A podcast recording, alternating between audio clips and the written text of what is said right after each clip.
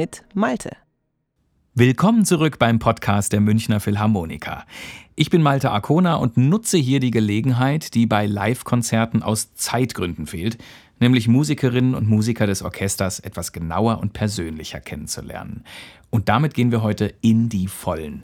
Denn wir sprechen über ein heikles Thema, für viele ein Tabu, obwohl es ganz schön verbreitet ist bei Profis und Laien, das Lampenfieber bzw. die Auftrittsangst. Und darüber sprechen mit mir heute zwei langjährige Orchestermitglieder, über die man sich als fragender Moderator richtig freuen kann. Solo-Klarinettistin Alexandra Gruber und Solo-Pauker Stefan Gagelmann. Hallo ihr zwei. Hallo Malte. Hallo Malte. Alexandra, seit wann bist du denn eigentlich bei den Münchner Philharmonikern und wie bist du auf diesen begehrten Posten der Solo-Klarinettistin gestiegen? Ich bin seit 1998 jetzt hier bei den Philharmonikern. Das ist meine 23. Spielzeit jetzt. Gehöre also schon zu den Omis im Orchester so langsam. Nein, und ähm, zu der Stelle bin ich gekommen. Ähm, ich habe in der Zeitschrift Das Orchester die Stellenausschreibung gelesen und habe mich äh, auf die Stelle beworben, habe eine Einladung bekommen und das war während meines Studiums noch und habe dann das Probespiel gemacht und die Stelle bekommen. In Kürze. Probespiel wird auch ein Thema sein heute, mhm. auf jeden Fall. Das ist ja keine ganz unaufregende Situation. Kannst du in wenigen Worten beschreiben, was die Münchner Philharmoniker ausmacht? Die Münchner Philharmoniker sind für mich meine musikalische Heimat. Ich bin da groß geworden sozusagen. Ich habe früh angefangen und habe da meine Erfahrungen gemacht und bin da aufgenommen worden und konnte da gedeihen sozusagen. Stefan, wie war es denn bei dir? Wie kamst du überhaupt zur Pauke oder zum Schlagwerk? War das von Anfang an dein Instrument? Du hast gesagt, ja, das ist schön groß, ich bin dabei. Pauke nicht unbedingt gleich, sondern als kleines Kind habe ich schon total äh, Spaß an allem, was mit Trommeln und Schlagzeug zu tun hatte, gehabt und habe die Kochtöpfe und Schüsseln immer aus dem Küchenkasten rausgezogen und zu Volksmusik am liebsten Oberkreiner Musik dazu getrommelt. das, da hatten da deine Eltern auch Spaß dran? Oder ja, dachten die, wann hört er endlich auf? Nein, hatten alle Spaß dran. Und dann hat sich ergeben, dass ich mit sieben Jahren zunächst Klavierunterricht genommen habe und dann mit neun Jahren Schlagzeugunterricht dazu kam. Das heißt, es kam nie die Blockflöte in dein Leben? Doch, auch. Ah, siehst ja, du, ja, die ja, hast du unterschlagen. Na, habe ich unterschlagen. So geht's nicht. Wir sind hier ganz genau. Was ist denn für dich das Besondere an den Münchner Philharmonikern? Äh, das Besondere an den Münchner Philharmonikern ist der unglaublich volle, satte, tiefe, warme Klang. Und das Orchester hat einen Sound und eine, äh, auch wenn wir äh, große Sinfonien sehr laut spielen, das, das schreit nie und das ist immer warm und voll im Klang. Und das genießt natürlich auch das Publikum. Es ist entspannt, pure Freude ist da zu spüren auf der Seite. Auf der Bühne bedeutet das im selben Moment manchmal Herzrasen, schwitzige Hände, Kreislaufprobleme, Übelkeit vielleicht sogar, Konzentrationsschwäche. All das sind bekannte Symptome von Lampenfieber. Ihr wisst ja, heute sprechen wir dieses heikle Thema mal ein bisschen an. Es ist wichtig, sich damit auseinanderzusetzen, damit ein Live-Konzert, ein Probespiel oder gar ein Solo gut klappen. In euren Berufsbezeichnungen ist das Wörtchen Solo ja schon mit drin. Das heißt, ihr könnt euch nicht in der großen Streichergruppe verstecken. Euch hört man sofort raus. Da braucht man schon gute Nerven. Vor allem natürlich, wenn ihr wie du, Alexandra, Solo zum Orchester spielt, das berühmte Mozart-Klarinettenkonzert. Wir hören mal in das Adagio hinein und dann berichtest du uns, wie man in der größten Aufregung ganz lange Töne und Bögen spielt.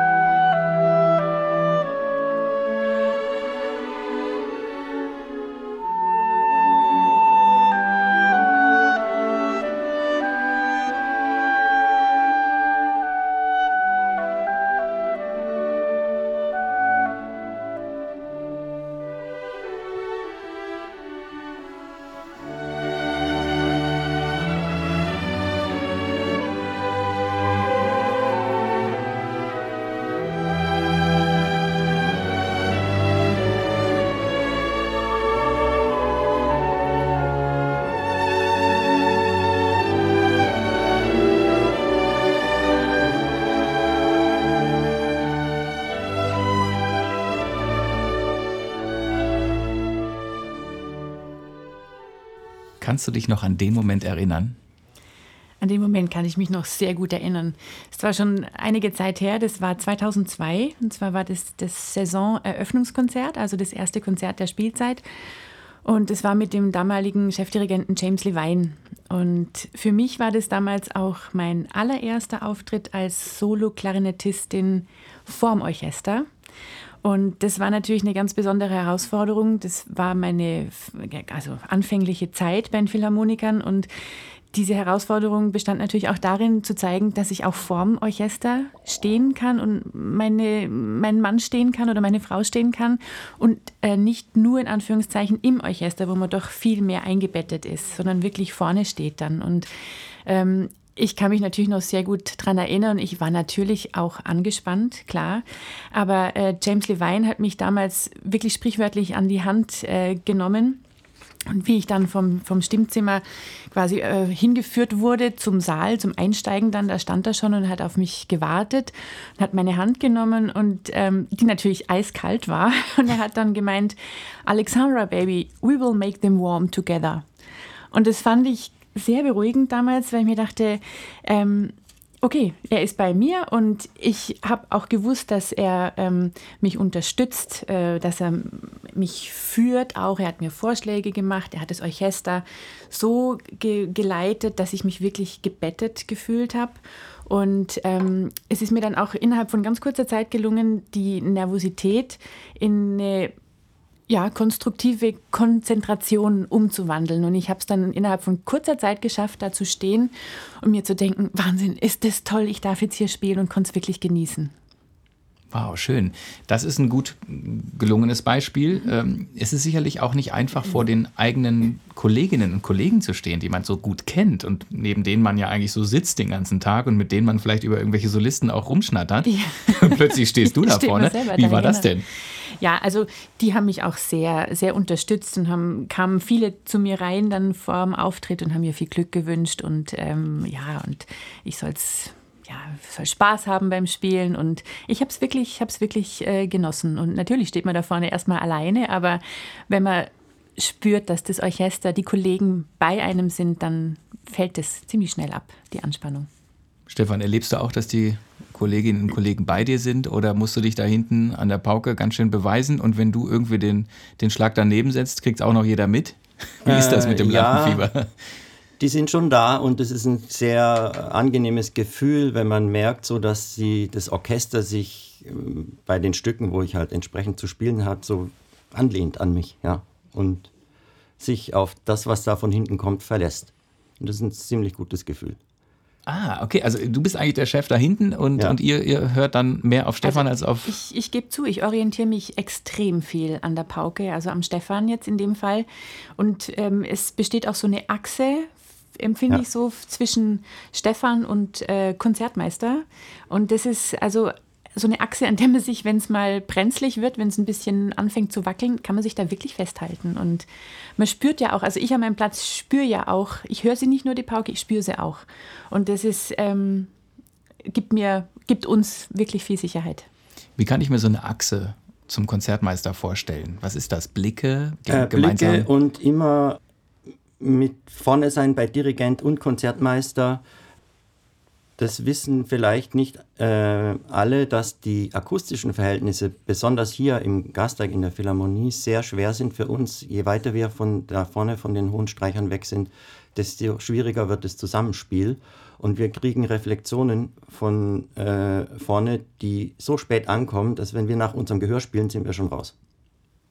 Oh weia. Ja. Äh, also ich kann das, du musst Gehör immer spielen. vorausdenken. Ich muss vorausspielen. Ich kann auf Sicht spielen äh, und wenn es am Ohr nicht ganz zusammen ist, dann weiß ich, jetzt bin ich richtig. oh Gott. Das ist wirklich ein langer Prozess gewesen, das hinzukriegen hier drin.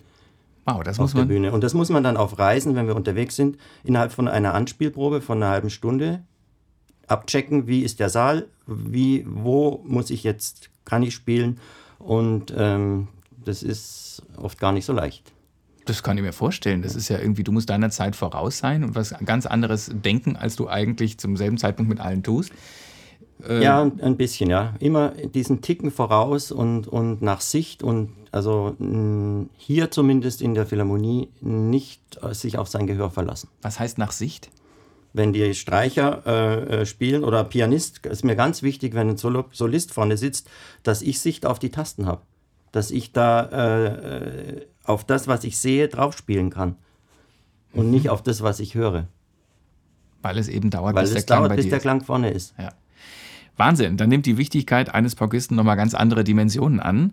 Vor allem, wenn wir in das nächste Hörbeispiel auch reinhören. Da ist klar, dass du den Verlauf einer Interpretation ganz schön mitbestimmen kannst.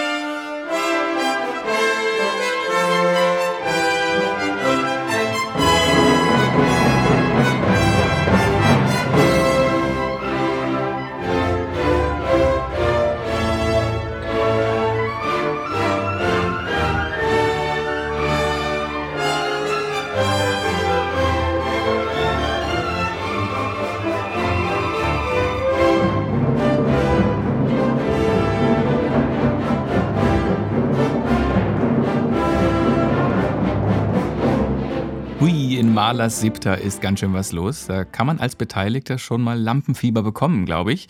Und das ist ganz individuell ausgeprägt. Lampenfieber ist nicht gleich Lampenfieber. Wir sprechen ja, wie ich lesen durfte, von einer Angst, die sich entwickelt. Und zwar vom ersten Tag der Ausbildung an, an dem man schon mitbekommt, zum Beispiel technischen Normen genügen zu müssen. Also der Wert meines technischen Könnens wird gleichgesetzt mit meinem Wert als Musiker, Musikerin oder als Mensch.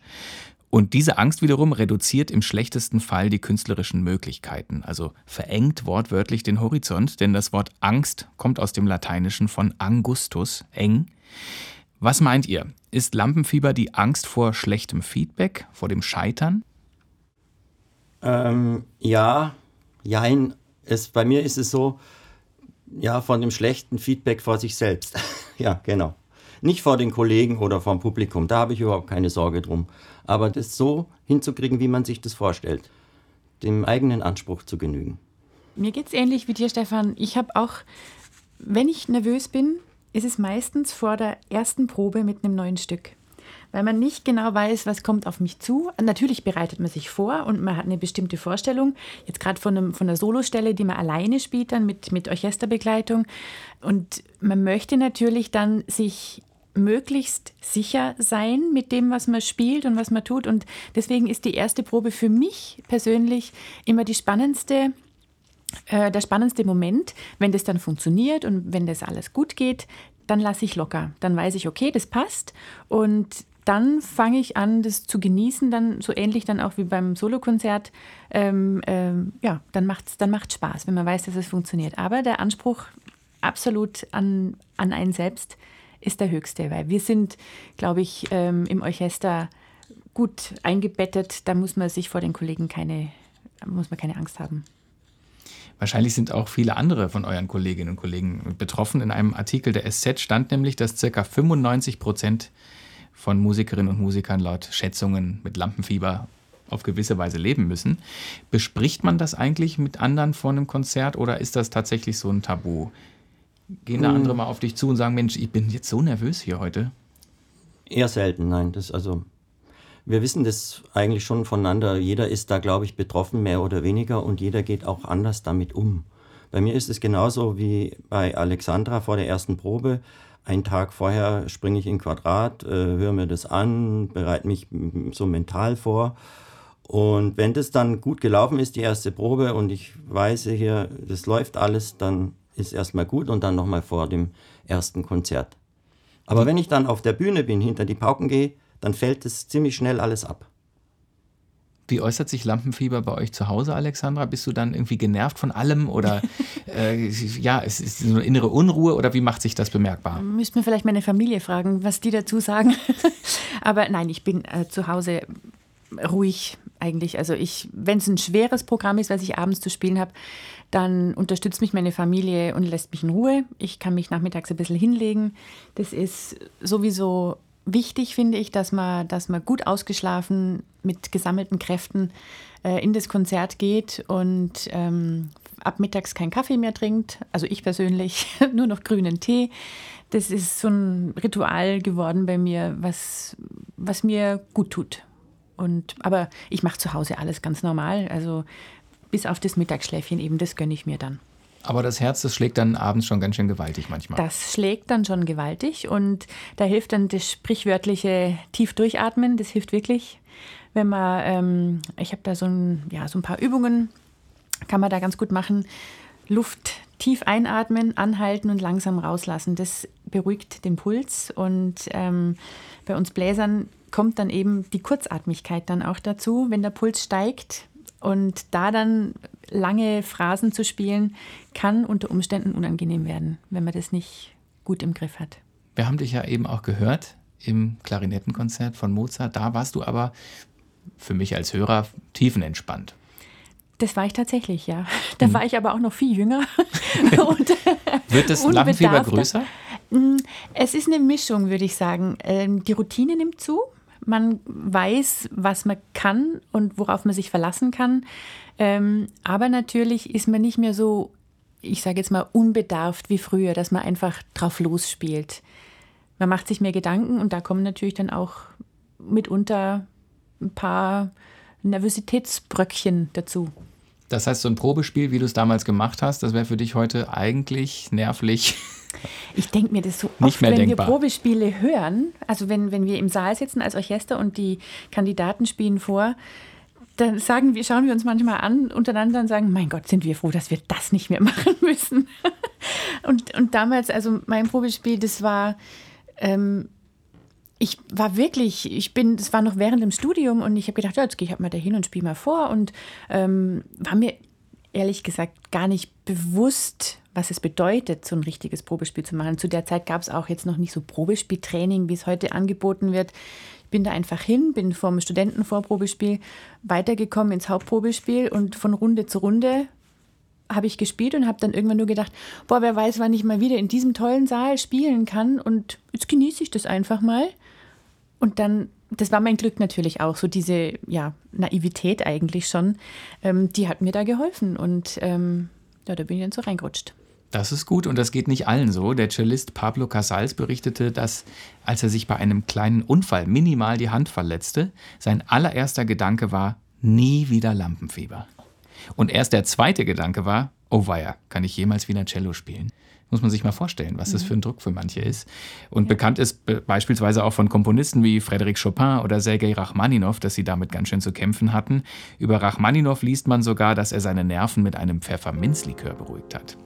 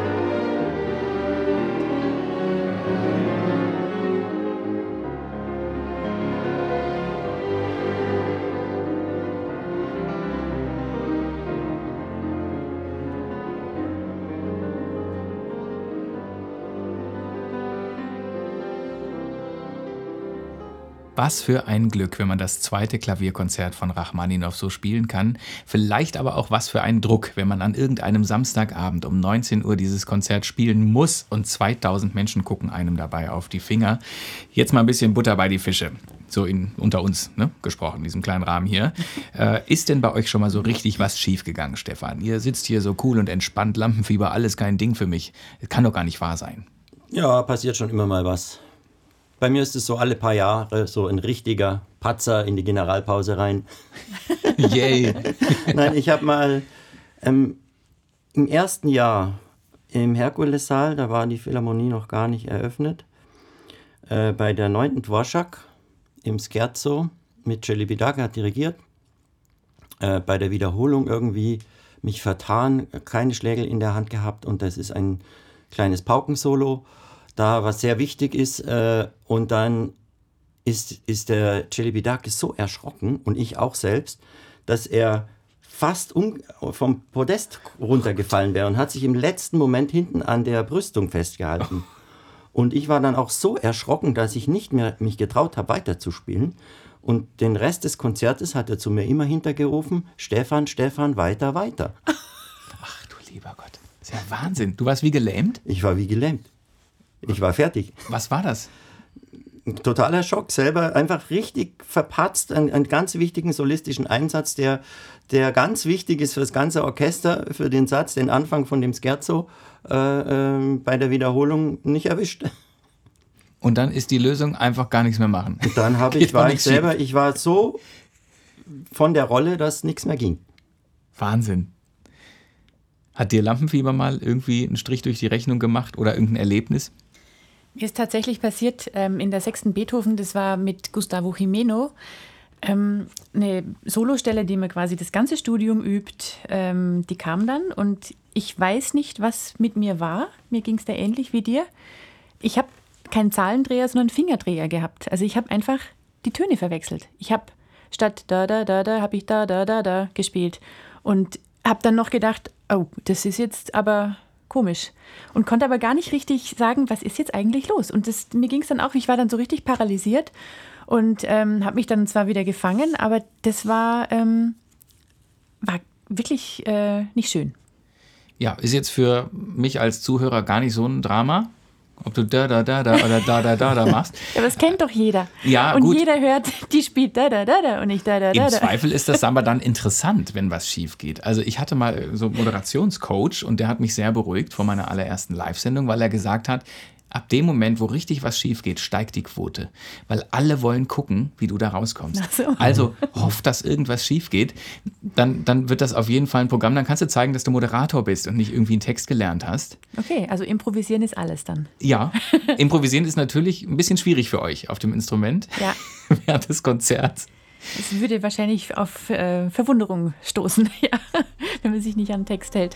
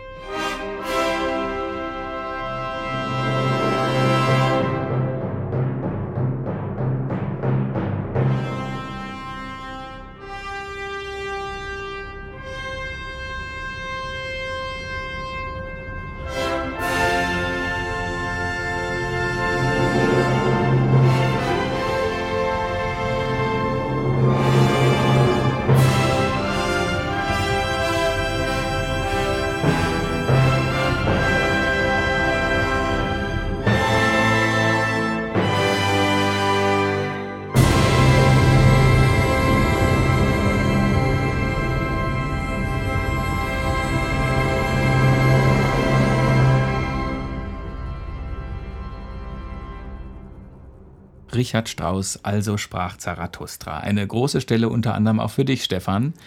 Ähm, was ist denn, wenn du da einfach das Intervall andersrum anfängst als sonst? Ja, das würde, glaube ich, schon sehr auffallen. Vielleicht gibt es sogar Fanpost, wenn man das mal macht. Ja, Nee, habe ich eigentlich nicht vor. Nee? nee. nicht, dass wieder irgendwer vom Podium nee. kippt da vorne. Habt ihr eigentlich immer äh, wie Rachmaninow Pfefferminzlikör oder irgendwelche anderen Drogen in der Tasche, äh, damit ihr hier so einen ganz entspannten Eindruck macht? Oder geht das wirklich durch eine mentale Einstellung beispielsweise?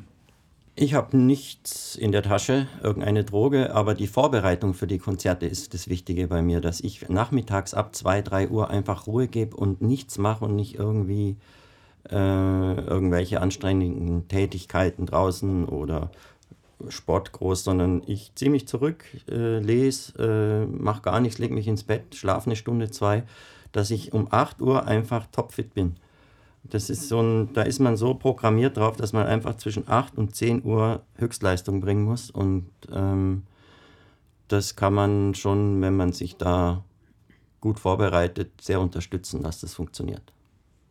Vorbereitung ist sicherlich das A und O, das macht sehr sicher, das ist klar. Trotzdem ist man nicht davor gefeit, dass man irgendwie plötzlich komische Gedanken bekommt. Das passiert ja einfach manchmal. Und dann ist man auf irgendwie wundersame Weise unsicher geworden. Der Tennisprofi Andrew Agassi sagte mal, ich habe Wimbledon 10.000 Mal im Kopf gewonnen. Und diese Vorstellung wurde dann Realität. Machst du sowas wie Mentaltraining auch manchmal? Stellst du dir Stellen vor oder stellst du dir vor, wie du spielst? Das mache ich ganz sicher, ja. Ich stelle es mir vor und ich, ich spiele es ja dann auch zu Hause. Ich gehe das ja durch, ich übe das oder wir üben unsere Stellen vorher und, und gehen das natürlich mental durch. Zu Hause ähm, und natürlich dann auch in den Proben. Und das gibt dann wirklich Sicherheit, wenn man merkt, es geht gut in den Proben und wenn man ein gewisses Maß an Selbstvertrauen auch hat, wenn man weiß, ich habe es geübt, ich kann es. Und wenn dann was passiert, dann passiert es einfach. Da muss man, glaube ich, auch lernen, locker zu lassen dann. Ich meine, wir sind Menschen und keine Maschinen und dadurch lebt die Musik ja auch. Man spielt ja auch eine Solostelle, wenn man es dreimal hintereinander spielt, an drei verschiedenen Abenden, nicht immer gleich. Es ist ja immer ein anderer Input auch da. Man fühlt sich anders. Die Tagesform ist ja auch entscheidend. Ähm, aber so die Vorbereitung auf so ein Konzert ist schon Ruhe die Menschen sind zwar unterschiedlich, ich kenne Kollegen, die trinken Kaffee literweise äh, am Nachmittag, weil sie sonst sagen, da schlafe ich ja ein im Konzert sonst. Und zwar Solobläser auch. Aber also ich persönlich kann das nicht. Ich brauche wirklich Ruhe und kein Koffein mehr. Und dann funktioniert es in den meisten Fällen auch. Was wären denn noch so Tipps von euch entspannten zwei Personen hier für junge Leute, die in den Beruf starten und sich vielleicht vor Angst irgendwo in die Hose machen oder sowas und denken, oh Gott, ich schaffe das nicht. Ich, mein Instrument ist mir plötzlich ganz fremd geworden, weil ich jetzt vor irgendwelchen ganz streng guckenden Leuten spielen muss. Wie kann man sich da überwinden, doch musikalisch warm zu werden sozusagen? Ich kann jedem, der da betroffen ist, ähm, irgendeine Form von Meditation oder Yoga oder Feldenkreis, autogenes Training empfehlen.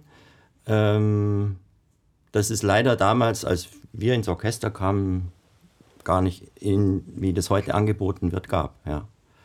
Das war, hm, gab es einfach nicht. Da gab es nur Vogelfriss oder stirb. Mhm. Und ähm, da sind die Möglichkeiten heute schon anders, da äh, sich Hilfe zu holen, wenn man da sehr betroffen ist und äh, sich selbst zu helfen, dass das nicht so ausartet, das Lampenfieber eben, es kann wirklich zur Qual werden und da ähm, Blockaden auslösen. Und da müsste man sich dann auch wirklich professionelle Hilfe suchen, eventuell auch medikamentös. Das kann man ja alles so einstellen, dass es einen nicht zu sehr beeinträchtigt, vielleicht auch einfach nur übergangsweise, bis man sich wieder gefangen hat. Aber das ist meiner Meinung nach das letzte Mittel, zu dem man greifen sollte, wenn die ganzen ähm, Entspannungsübungen nichts mehr helfen und jungen Musikern würde ich ans Herz legen, und da spreche ich auch ein bisschen aus eigener Erfahrung vom Unterrichten her, heikle Stellen wirklich gut üben, einfach um das Selbstvertrauen zu, zu stärken, um sich auch vielleicht selber ein bisschen zu überlisten und sich einfach sagen zu können, ich kann's, ich kann's, ich kann's, wie ich vorhin schon gesagt habe. Und wenn dann was passiert, dann ist es halt so. Aber einfach das Bewusstsein zu haben, ich kann es nicht nur 100, sondern 150 prozentig, dann können mir 50 Prozent weniger auch nichts anhaben, weil dann bleibt immer noch genügend übrig. Und ich versuche auch den, wenn ich Kollegen ein schönes Konzert wünsche, ich habe mir angewöhnt, nicht toi toi toi zu sagen, sondern genieße es. Und das, finde ich, macht auch ein bisschen was aus, weil toi toi toi ist immer so, oh, viel Glück, du schaffst es schon. Und wenn man so auf den Weg mitkriegt, genieße es, das macht mehr mit einem, glaube ich, weil dann kann man vielleicht ein bisschen mehr entspannen und wir wünschen uns auch immer auf der Bühne gegenseitig kurz vor dem Konzert flüsternderweise ein schönes Konzert und mein französischer Kollege sagt Bon Voyage. Also wir sind da wirklich ganz gut miteinander verbunden. Wird für euch Profis auch was angeboten? Also vielleicht sind ja nicht alle so tiefenentspannt, ne? Oder kennt ihr Leute, die Medikamente nehmen? Das ist ja auch ein Tabuthema. Ich kenne niemanden tatsächlich. Ähm, und wenn es jemand macht in meinem Umkreis, dann ist es so gut, dass es nicht auffällt. Ähm, bei uns wird Alexandertechnik angeboten bei den Philharmonikern, auch für unsere Akademisten. Die werden da betreut äh, auf, der, auf die Art und Weise.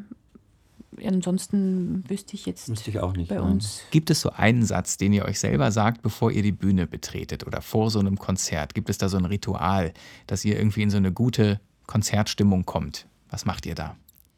Also allein das äh, gesammelte Warten auf einen Auftritt hinter der Bühne erzeugt schon Spannung vor dem Konzert und gute Stimmung eigentlich auch. Man sieht sich, man spricht miteinander und dann geht man auf die Bühne und mein persönliches Mantra, was ich mir dann sage, ähm, okay, wenn mir was passiert, werden sie mich trotzdem alle noch lieb haben.